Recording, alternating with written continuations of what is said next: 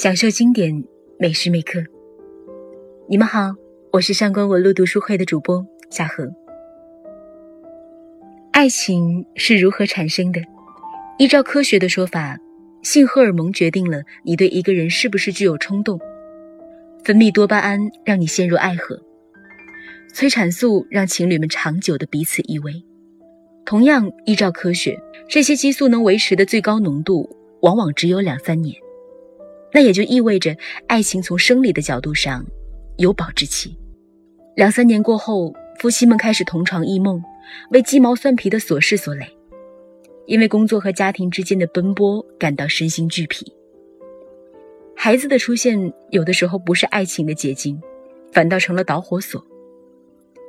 每个人都在学习适应这段除了血缘以外最亲密的关系，但逐渐的。女人们憎恶着男人越来越大的肚子，男人则不愿面对妻子的憔悴。都说婚姻是爱情的坟墓，可到底是谁挖的坑？谁又能确定自己拥有的是真正的爱情呢？我们在自己的经验里没有办法得到回答，便常常寄情于书籍和电影。而《廊桥遗梦》这个故事，或许能给你启发。一个普普通通的农妇，在丈夫孩子外出之际，爱上了一个前来问路的摄影师。他们相爱又分离，用了四天的时间，成就了彼此余生最美好的记忆，再也容不得第三个人的进入。他改编的同名电影，让“婚外情”这三个字进入了大众的视野，甚至一度引发了离婚狂潮。我们或许永远无法知道。当真正的爱情降临的时候，你成为了怎样的人？你过着怎样的生活？你有没有足够的能力和勇气留住他？但我们要知道，真正的爱情，每个人只会有一次，错过了，也就永远错过了。爱情从来没有预兆，没有解释。现在很多人恐怕都忘了一见钟情是个什么滋味。一男一女初次见面，大多是由头看到脚，把样貌、穿着、谈吐、家庭一一列出名目打分，婚姻成了两个家庭的结合。不是我们已经遗忘了什么是心动，而是这个快速发展的社会正逼着我们去拿一个个标准条件来衡量一个人。拿金钱物质来决定一个人，而对此我们无能为力。此前有人策划了一起逃离北上广，但现实就是，无数的年轻人还在向这些城市涌来，蜗居在一个逼仄的小房间里，过着举目无亲、两点一线的生活。和的委屈只能打落牙齿或血吞，又怎么能兼顾爱情的？或许从工业进入整个人类社会开始，这个结局就已经注定了。而在一九六五年的那一个炎炎夏日，还有这么一个名叫金凯的摄影师，他自诩最后的牛仔，利用自己的生活打破社会的传统和束缚。这个男人没有婚姻，没有孩子，他愿意把一栋房子换成最好的摄影器材，而这在今天的中国。会发生吗？我们常常是把一生都拴在一栋房子里，可这个男人却一生都在四处游荡。他要生活，也要艺术，就有能力在这两者之间找到平衡。这是一个绝对成熟而野性的人，他知道自己想要什么，知道自己热爱什么，知道自己生存的意义。而这全都是女主角弗朗西斯卡在日复一日的繁琐生活里。没有办法得到的答案。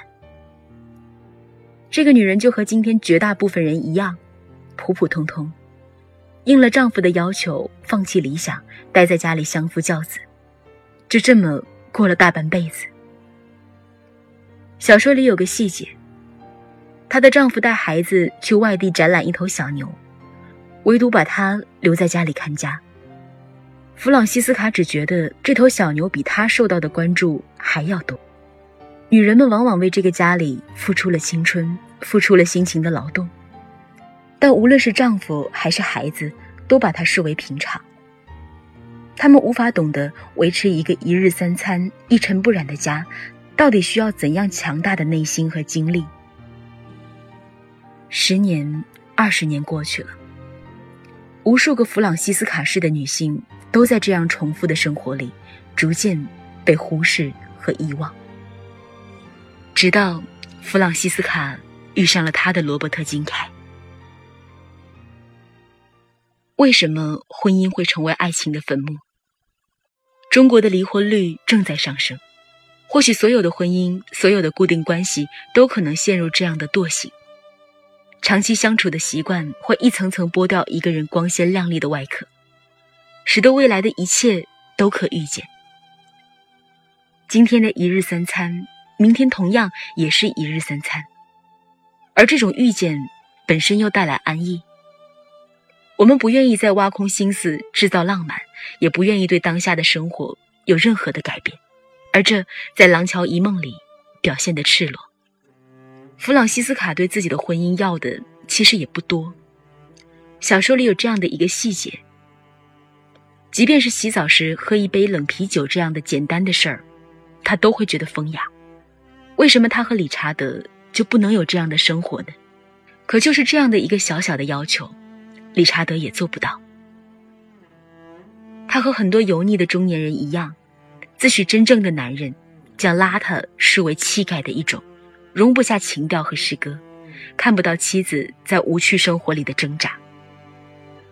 所以，倘若性爱也被归属于一种细致的感情，它的本身也可以视为艺术。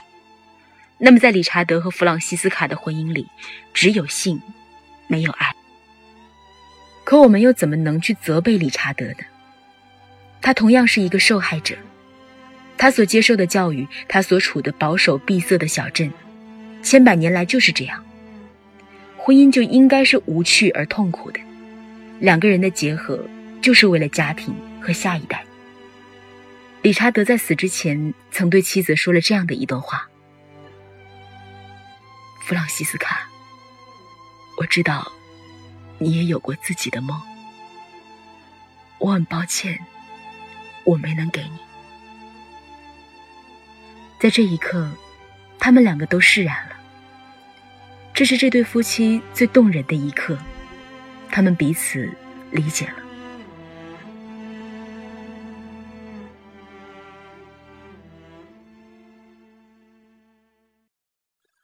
和有情人做快乐事儿。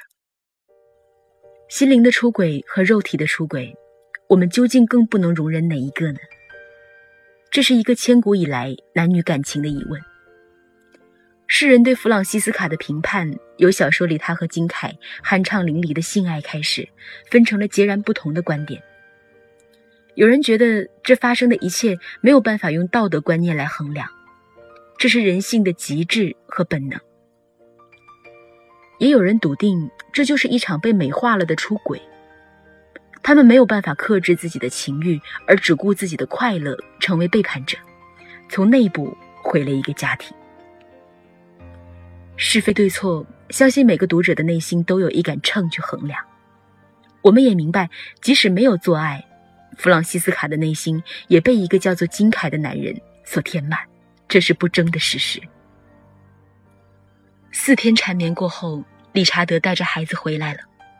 金凯想带走弗朗西斯卡，弗朗西斯卡想跟着他离开，但他们仍旧没有选择在一起。我常常在想，欲望是人身体里的天然兽性，但我们之所以为人，就是我们能够克制它。弗朗西斯卡为什么没有选择跟随金凯离开呢？除了他对孩子和家庭的责任。他更想过，要是真的不顾一切的走了，这份爱情会如初吗？弗朗西斯卡会选择离开，他也就不是金凯所爱的弗朗西斯卡了。矛盾和两难主宰了这两个人。于是金凯许下了承诺，离开后再也没有打扰过弗朗西斯卡。他的脖子上戴着有弗朗西斯卡名字的项链。在仓皇的余生里，失去了任何的激情和欲望，直至孤独的死亡。而弗朗西斯卡呢？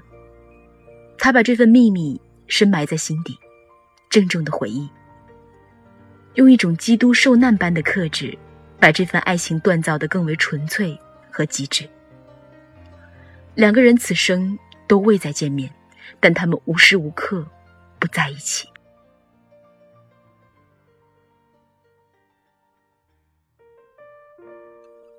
这个结局或许不太糟糕，因为在弗朗西斯卡的遗书里，他可以骄傲地告诉自己的儿女，他这一生没有虚度。在和金凯的四天之内，弗朗西斯卡拥有了自己的一生，拥有了整个宇宙。她是最伟大的母亲，也是最幸运的女人。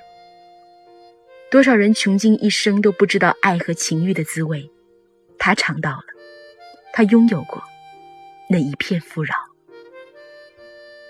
最真挚的感情，总会在某一个瞬间颠覆我们的三观。就像小说的开头，从弗朗西斯卡和金凯相遇的那刻起，命运的转盘就已经开始。所有人都将无力逃脱，何谈什么道德，亦或者规矩呢？